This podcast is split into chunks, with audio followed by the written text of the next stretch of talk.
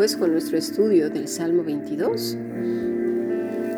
Estamos viendo que aquellos que decimos, ¿verdad?, que somos cristianos, que, que vivimos en Cristo, debería de ser súper notorio.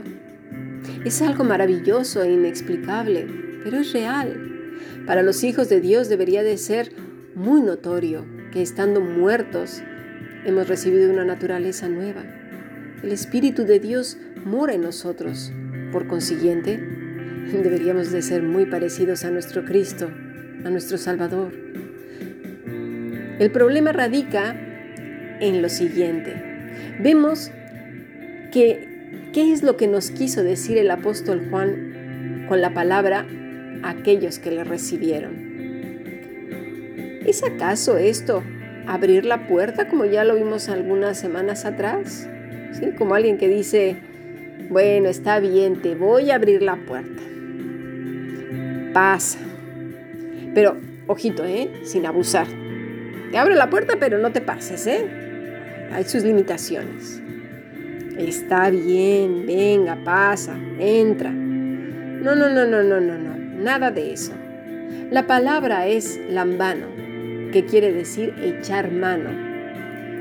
Es decir, echar mano de manera activa, tomar.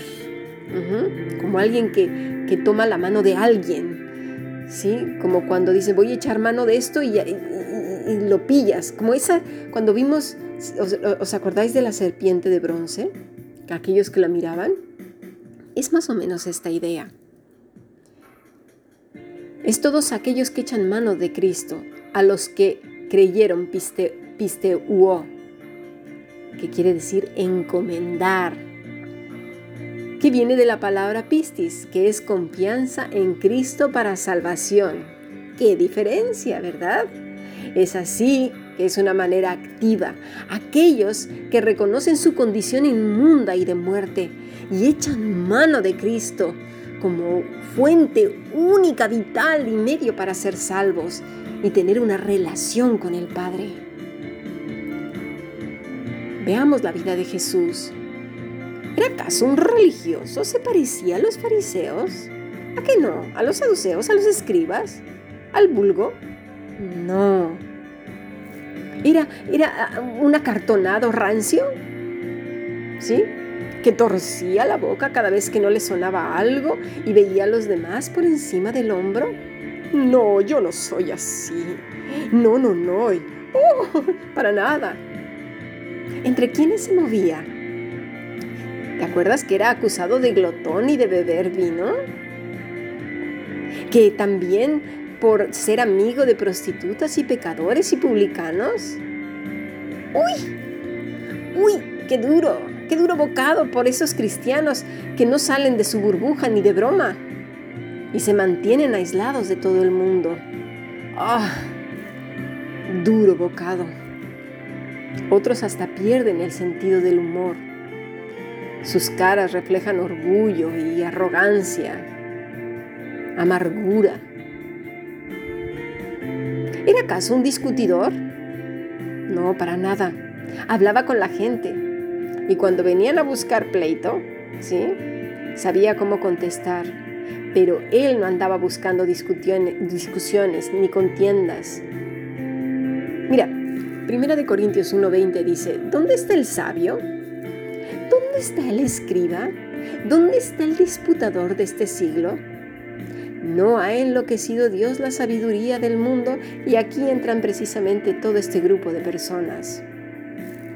Mira, para discutidor es sucetetes, esta es la palabra, que quiere decir el que investiga para contender. Es alguien que busca argumentos para pleitear, para entrar en discusión, para demostrar. Cuán presente debería de estar en nuestro corazón.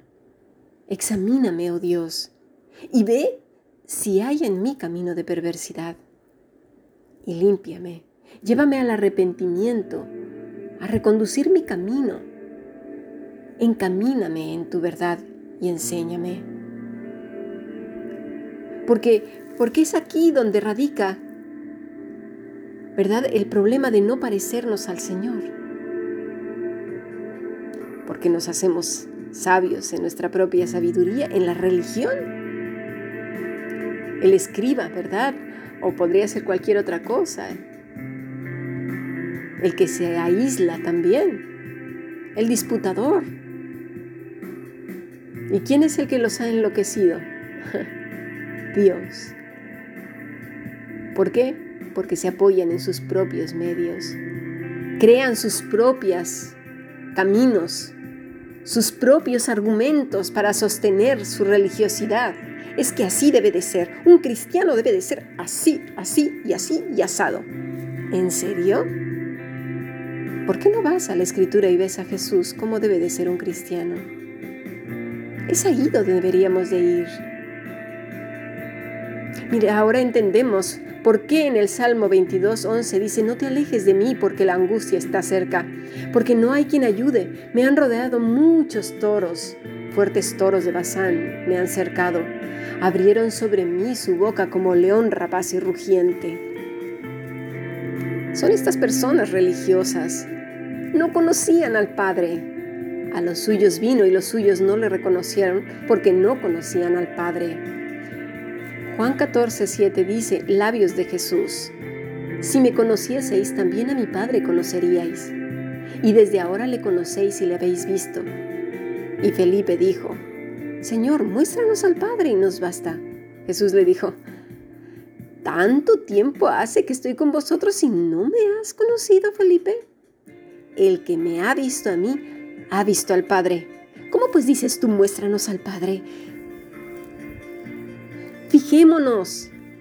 Dejemos de decir, esto debería de ser así, esto debería de ser asado. Un cristiano hace esto, un cristiano hace aquello, que no sé qué, que no sé cuánto.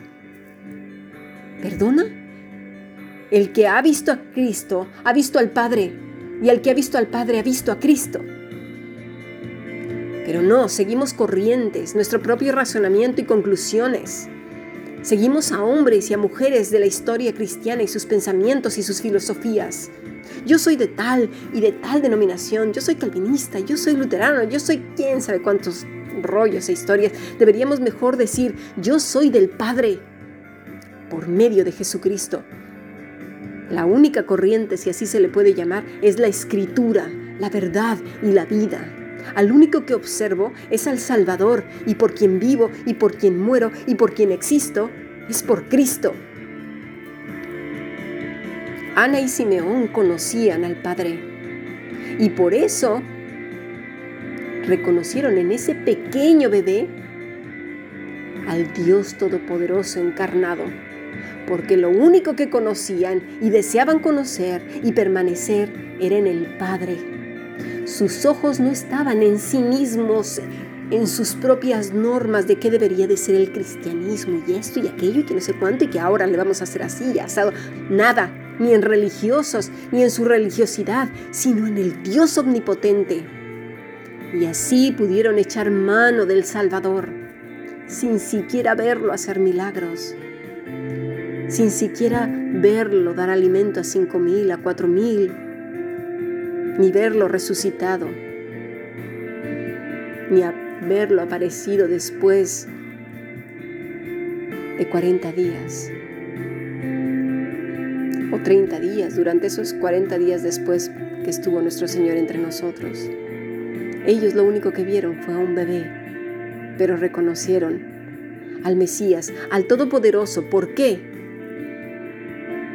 Porque conocían al Padre. Porque conocían al Padre. Y aquí viene la pregunta, ¿a quién te pareces? ¿A quién me parezco? ¿A quién? Nos deberíamos de preguntar y preguntar al Padre, Echemos mano, pues, de nuestro amado Jesús, que cada día nuestro parecer sea más y más a Él. Juan 14, 11. Creedme, yo soy en el Padre y el Padre en mí. De otra manera, creedme por las mismas obras. De cierto, de cierto os digo, el que cree en mí las obras que yo hago, él las hará también, y aún mayores hará porque yo voy al Padre. Tenemos más de 33 años, que es lo que estuvo el Señor aquí. No sé cuántos años más vivirás tú o yo, Tenemos muchos años para parecernos al Maestro. ¿A quién sigues? ¿A corrientes de pensamiento? ¿A quién sigues? ¿A quién te pareces? ¿A los fariseos? ¿A los saduceos? ¿A los escribas? ¿A los ascetistas? ¿A los que viven en monasterios? ¿Alejados del mundo no vaya a ser que se contaminen sus vestiduras blancas? ¿O a Cristo? El que conoce a Cristo conoce al Padre. El que conoce al Padre conoce a Cristo. Quedémonos con este pensamiento. Padre, examina mi corazón y muéstrame el camino por donde estoy caminando. No vaya a ser que esté en un camino religioso, legalista, de hombres, en un propio camino fabricado por mí mismo, creyendo que es el correcto.